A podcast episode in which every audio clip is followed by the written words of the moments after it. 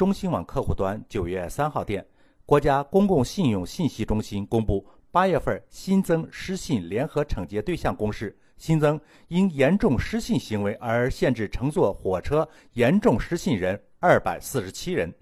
中新网记者注意到，之前网上热议的霸座男孙贺出现在黑名单中，被限制乘坐所有火车级别。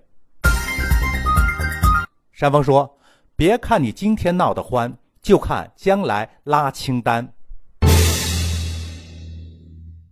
关于霸座男的先期处理是由济南铁路局、济南铁路公安处依据《治安管理处罚法》作出的，给予孙贺治安处罚二百元的罚款。当时呢，公众普遍认为处罚的太轻，而孙贺本人也不知悔改，公然在公众媒体上继续挑衅。其实呢，大家不必着急。对这些不守规矩的人的处理啊，我们还是要按规矩来办理，各自按照各自的管理权限来办事儿。济南铁路局及济南公安处不可能做出对孙贺本人在全国范围内的处罚，但是他们有权把孙贺之前的违法行为及时向上级汇报，交由有处罚权的部门来处罚。这样做起来，孙贺当时是得意了，霸着别人的座位也成功了。但是显然他高兴的太早了。